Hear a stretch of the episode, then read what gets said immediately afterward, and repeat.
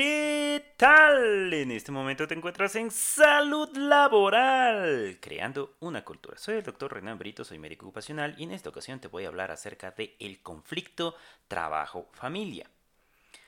Pero, ¿de qué se trata esta situación? Pues básicamente eh, del conflicto que puede haber por los eh, roles a nivel del trabajo y los roles que se tienen en la familia y viceversa, los roles que se tienen en la familia versus los roles que se tienen en el trabajo. Pero para ello tenemos que definir a veces ciertos términos. Uno de ellos va a ser ¿qué es la sobrecarga de roles? Es cuando las personas se encuentran en una situación en la que tienen más que hacer de lo que tienen tiempo para hacerlo. Es decir, tú tienes eh, ocho horas para realizar unas cinco actividades y que justo comienzas, digamos, a las 8 de la mañana y terminas a las 4 de la tarde. Pero te ponen una actividad más y te dicen, no, tienes que hacerlo. Entonces ya no vas a alcanzar. Esa es una sobrecarga de roles. Pero hablemos ahora del conflicto de roles para ir entrando en lo que es el conflicto trabajo-familia. Esto es en cambio cuando las personas tienen demandas de comportamiento, de comportamiento, perdón, que emanan de un rol, como el del empleado, que son incompatibles con las demandas de otro rol, como un miembro de la familia. Más o menos para que tú me entiendas. Si tú, em, digamos, en tu trabajo tienes un jefe, entonces a ti tu jefe te dice, mira, necesito que hagas tal cosa, tal cosa, tal cosa, y tú simple y llanamente lo haces. Pero cuando llegas a la casa, tú eres un padre o una madre de familia, y en cambio tienes niños a los cuales tienes que decirles qué es lo que tienen que hacer. Mira, tú vas a hacer tal cosa y tú vas a hacer tal cosa, tal cosa. Entonces, en un determinado momento te puedes tanto compenetrar, digamos, con el rol en tu familia, y decir, bueno, eh, mi hijo hace esto, mi otra hija hace esto y mi otro hijo hace esto. Pero el momento en que llegas al trabajo, en cambio, a ti te indican qué es lo que tienes que hacer y eso produce un conflicto. ¿Sí? Muy bien, continuemos. La literatura de investigación de larga data sobre conflicto de roles y sobrecarga consistentemente encuentra que las personas que enfrentan expectativas conflictivas de comportamiento o más demandas de las que pueden manejar están más estresadas. ¿Qué quiero decir con esto? Pues básicamente que entre más trabajo tengas, más probabilidad tienes de estresarte. Ya vamos a dar unas cantidades más adelante. Entonces, volviendo al tema central, la interferencia. Si tú tienes, por ejemplo, una persona en la casa enferma. Y tú debes de cuidarla a esa persona. Digamos que es tu hijo o tu hija. Y vas al trabajo. Tienes que hacer tus actividades de cada día. Pero ¿crees que tú estás pensando en eso? No, tú estás pensando en que tienes que cuidarle a tu hijo o tu hija o incluso estás llamando al médico a concertar la cita. Entonces se está involucrando, se está produciendo una interferencia de la familia en tu trabajo. Ahora démosle eh, la vuelta a la moneda. Lo que te decía en inicio, de que tenías que realizar, digamos, seis actividades y ahora en, en ocho horas, y ahora te aumentaron una más y ahora tienes que hacer siete actividades en ocho horas. Y no acabas. Entonces te crea eh, el conflicto, ¿no? Dice, ¿y ahora qué hago? ¿Qué hago? Porque esto tengo que entregar, mi jefe me lo está pidiendo. Y realmente eh, surge una gran idea en tu cabeza y dices, bueno, entonces llevemos a mi casa y termino el trabajo en mi casa. Pero eso te lleva a conflicto porque en tu casa tú deberías dedicarte a tu familia, no al trabajo. Y eso es una interferencia, en cambio, del trabajo en la familia. Y todo esto podría parecer, digamos, trivial, ¿no? Pero la verdad es que no es así. Se realizó un estudio con casi 2.000 adultos en el condado de Erie, en Nueva York, y encontró que incluso después de controlar estadísticamente el género, la raza, la educación, los ingresos familiares, el estado civil y el número de hijos, los niveles más altos de conflicto, trabajo, familia, eran asociados con mayores niveles de depresión, peor estado físico y mayores niveles de consumo de alcohol. Complicado, ¿verdad? Vamos a mencionarte otro estudio. Un estudio de unos 2.700 adultos empleados.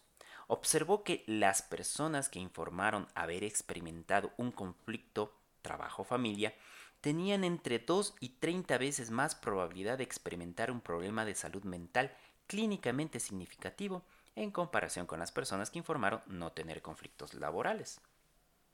Pero es que es obvio, si tú tienes un conflicto trabajo-familia, por ejemplo, por llevar trabajo a tu casa y no interactúas con tu familia, digamos con tu esposo, con tu esposa, pues normalmente te vas a tener un, conflicto, una pelea.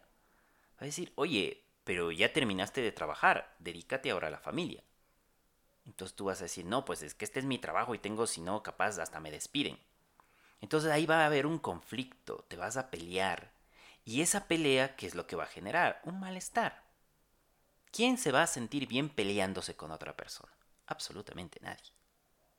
Entonces, tú llegas al trabajo y dices, ah, ya me peleé con mi esposo, con mi esposa, y, te sientes mal, te sientes mal, eso te puede generar una tristeza. Y si eso se produce muy frecuentemente, pues puede llegarte a producir hasta una depresión, como lo estoy mencionando en el estudio. Sigamos con los estudios. Para explorar un poco más esta intervención, ya sea del trabajo en la familia o de la familia en el trabajo, se hicieron otros estudios. Se realizó eh, por cuatro años y se informó que el conflicto entre la familia y el trabajo, es decir, que la familia interviene en el trabajo, estaba relacionado con una peor salud física y depresión. Mientras que el conflicto de trabajo en la familia estaba relacionado con el mayor consumo de alcohol. Entonces, si una persona, por ejemplo, tiene una sensación de angustia, poca satisfacción con su vida y niveles elevados de consumo de alcohol, posiblemente sea la causa el conflicto trabajo-familia. Entonces ahí debes de tomar en cuenta algo muy importante. Si tu trabajo es negativo para ti, es decir, tú ya te das cuenta que tu trabajo está produciendo un efecto negativo en tu salud, pues lo más seguro que le va a afectar a tu familia, pues. Si tu trabajo es muy estresante, porque tienes mucho que hacer y muy poco tiempo para hacerlo y lo llevas a tu casa, pues obviamente vas a tener un conflicto. Entonces, las demandas laborales ocasionan que tú no cumplas con tus obligaciones familiares. Continuando con el ejemplo, si tú llevas trabajo hacia tu casa, no terminaste de hacer un informe, adelantas trabajo, o cualquiera de estas situaciones o variables que pueden existir, llegas al punto en el que no vas a estar con tu pareja, no vas a estar con tu esposa o con tu esposo, no vas a estar con tu padre o con tu madre. No vas a estar con tus hermanos o hermanas. No vas a estar con tus hijos o hijas. Porque en lugar de compartir con ellos en, qué sé yo, jugando una situación de mesa, un monopolio, unas damas chinas, un ajedrez, tú estarás trabajando haciendo ese informe que debes de entregar para que tus rayos y centellas no me boten del trabajo. Pero eso está afectando a la familia. Afecta mucho a la familia. Porque si viene tu hijo y quiere jugar contigo, dices, no, no, no, es que tengo que trabajar. Si viene tu esposa o tu esposo, no, no, es que tengo que trabajar. Si tu madre o padre, no, no, es que tengo que trabajar. No, está mal. Cuando tú no terminas de hacer tu trabajo en tu trabajo, en tu empresa o institución en la cual te desempeñas, pues Y esto se convierte eh, en un hábito, es decir, cada vez, cada vez, cada vez se sigue reproduciendo esta situación. Ya no es un trabajo para una persona, sino es trabajo para dos personas, o quizá tres. Entonces, se debe cuantificar realmente cuánto trabajo debe realizar una persona. Y con eso realmente puedes saber si lo puedes terminar o no.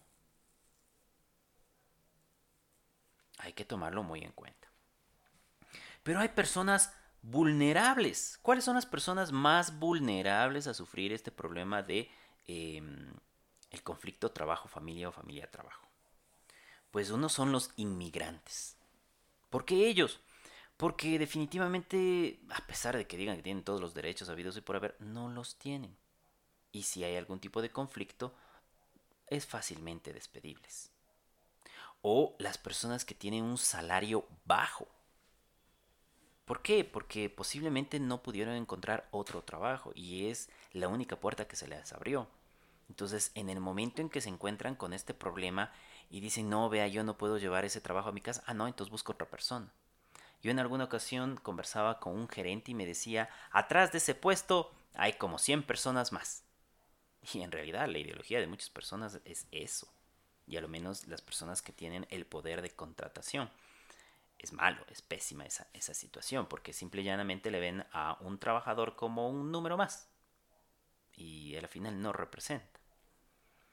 La otra son las personas que se desempeñan en actividades de dirección, de supervisión. ¿Por qué? Porque siempre van a tener que estar controlando y dirigiendo algo. Eh, en, ciertos lugares se desarrolla lo que se dice el contrato de, confianza, en donde a la persona de confianza la pueden llamar a cualquier momento.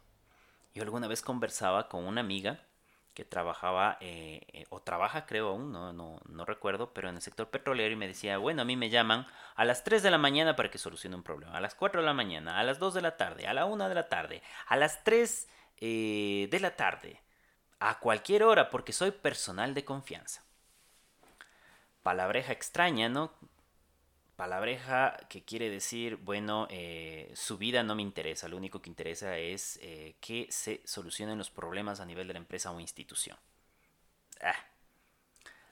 Bueno, ahí ya, ahí depende también de la persona que quiera asumir ese rol, ¿no? Pero a veces se, siguen desarrollando esos, eh, esos trabajos de, de confianza, entre comillas.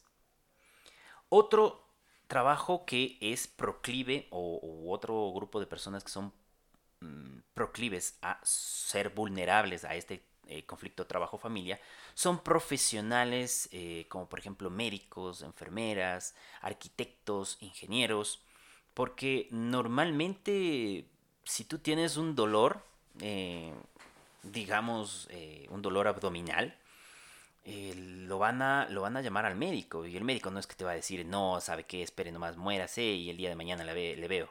No, pues el médico va a tener que acudir, ¿ya? O, por ejemplo, eh, un, un, ingeniero, mira, tenemos que ir a hacer un trabajo en campo y ahí tienes que estar metido 20 días. Entonces el ingeniero tiene que ir, ¿ya? Pero es proclive a este, a este conflicto de trabajo-familia porque no, no ven a su familia en determinados momentos.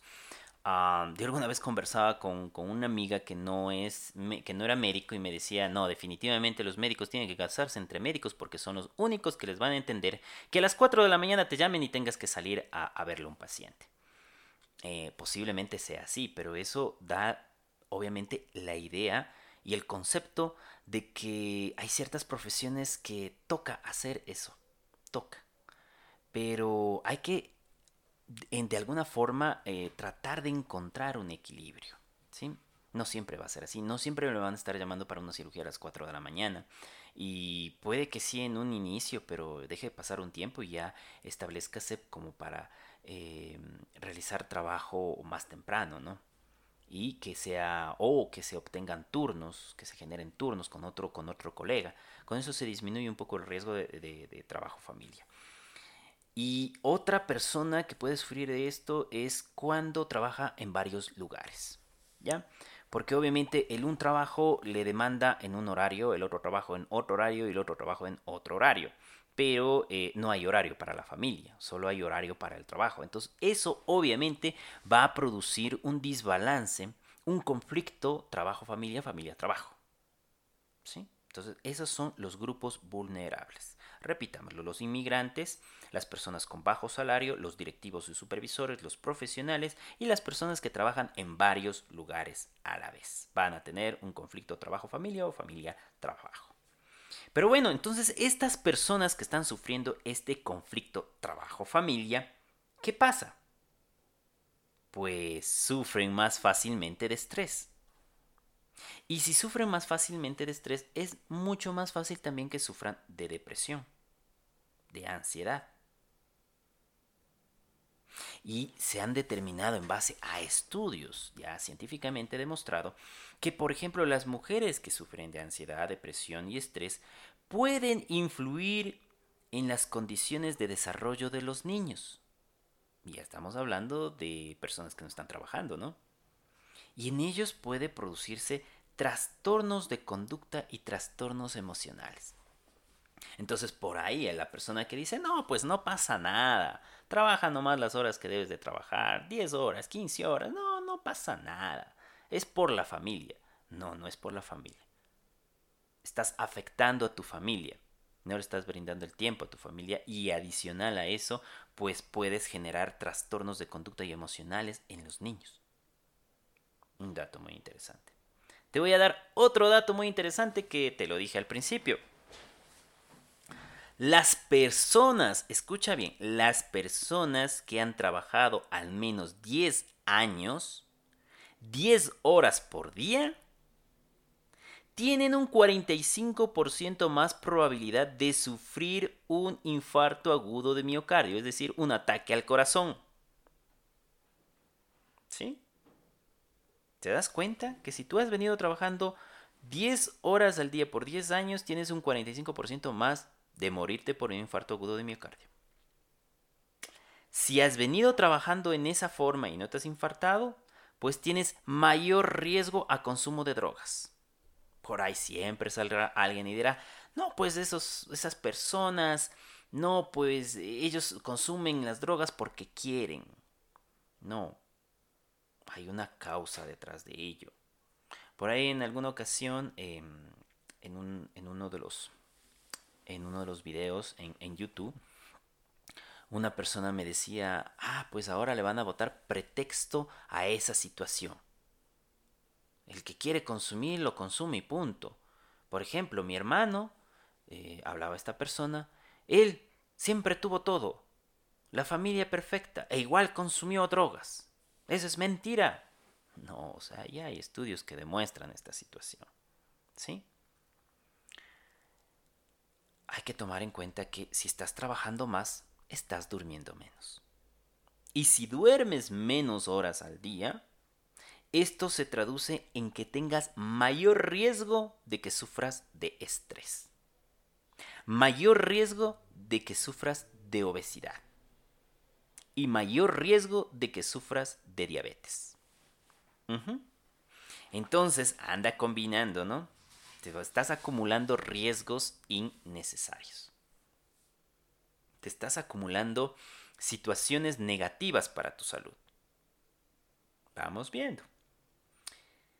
Trabajas mucho, duermes poco. Solo con esas dos situaciones ya tienes un mayor riesgo cardiovascular mayor riesgo de que consumas drogas, alcohol, tabaco y otro tipo de drogas, mayor riesgo de estrés, mayor riesgo de obesidad, mayor riesgo de diabetes. Y ahora eso súmale el conflicto que vas a tener en la familia. Vas cerrando el círculo, ¿no? Y por ahí algunos me dirán, no, pues, o sea, entonces mejor no trabajemos, si el trabajo es tan malo. No, el trabajo es muy bueno, el trabajo es un sitio de realización personal, el trabajo es una forma a través de la cual cada una de las personas lleva el sustento eh, para su familia, es a través de lo cual cuidan a su familia. Pero no hay que exagerar, no hay que exagerar. si una persona se pasa solo trabajando y trabajando y trabajando por dar de comer a su familia, puede llegar un momento a estar tan deprimido que considera que la vida ya no es necesaria. Entonces, ¿era una solución para mantener el sustento de su familia? No, porque ya no le van a tener a esa persona. Eso fue algo malo y tiene que equilibrarse. Tiene que equilibrarse. Yo sé que en estos momentos eh, de crisis muchas personas dirán, pero es que no, no, no puedo, es que no, no, no, tienen que poner un límite en el trabajo y un límite en lo que es la familia. No se tienen que mezclar. Es imposible no mezclarlo en muchas de las ocasiones porque somos seres humanos. Pero debemos hacer el mejor esfuerzo para mantener lo que es familia en la familia y lo que es trabajo en el trabajo. Y trabajar las horas que son. Ni más ni menos. Si es que en algún determinado momento tienes que realizar un informe o alguna situación así, pues bueno, pero como dice el dicho, una vez al año no hace daño. Pero si haces eso cada día, todas las semanas, todos los meses, pues ya sabes lo que te puede pasar. Por último, muchas de las personas podrían decir que el trabajar más horas te vuelve más productivo. Suena lógico, pero en realidad no es así. De acuerdo a un estudio realizado de la OCDE, la Organización para la Cooperación y Desarrollo Económico, se determinó que las personas que más horas trabajaban eran menos productivos disminuía su productividad. Interesante, ¿verdad? ¿Por qué? Porque te cansas. Porque te agotas. Porque llega un momento en que no estás pensando en trabajar, sino en ir a dormir. En alguna ocasión también eh, yo había recibido comentarios en los cuales me decían, no, pues el médico tiene que amanecerse ahí junto al paciente. O sea, no, no es así el paciente debe recibir cuidado médico, que es diferente, y que el cuidado médico debe ser em, realizado no por la misma persona. Para eso existen los turnos. Pueden realizarse turnos entre eh, dos, tres médicos para que el paciente reciba la atención necesaria. Eso hay que tomarlo muy en cuenta. Entonces, recuerda, el conflicto trabajo-familia te puede traer mucho conflicto, aunque suena redundante. Te puede llevar a alteraciones de tu salud, puede llevarte a estrés, puede llevarte a infarto agudo de miocardio, sobre todo si estás trabajando muchas horas, puede predisponerte a que sufras de diabetes, puede predisponerte a que sufras de más estrés, de que subas de peso. Y eso debes irlo controlando. Puede influir eh, la situación de las madres en los hijos para que desarrollen ciertos eh, trastornos de conducta y trastornos de emoción. Entonces, hay que ir controlando y hay que ir equilibrando estas situaciones em, en la familia y en el trabajo. Recuerda, en este momento te encuentras en salud laboral, creando una cultura. Soy el doctor Renan Brito, soy médico ocupacional. Me puedes encontrar en las diferentes redes sociales como Facebook, Twitter, LinkedIn, Instagram, en Instagram TV. Visítame eh, también por Telegram y obviamente en YouTube. Y en este momento te encuentras en los podcasts de salud laboral. Comparte y hazlo saber a todo el mundo para que todo el mundo creemos una cultura en salud y seguridad ocupacional. Muchas gracias y hasta la próxima.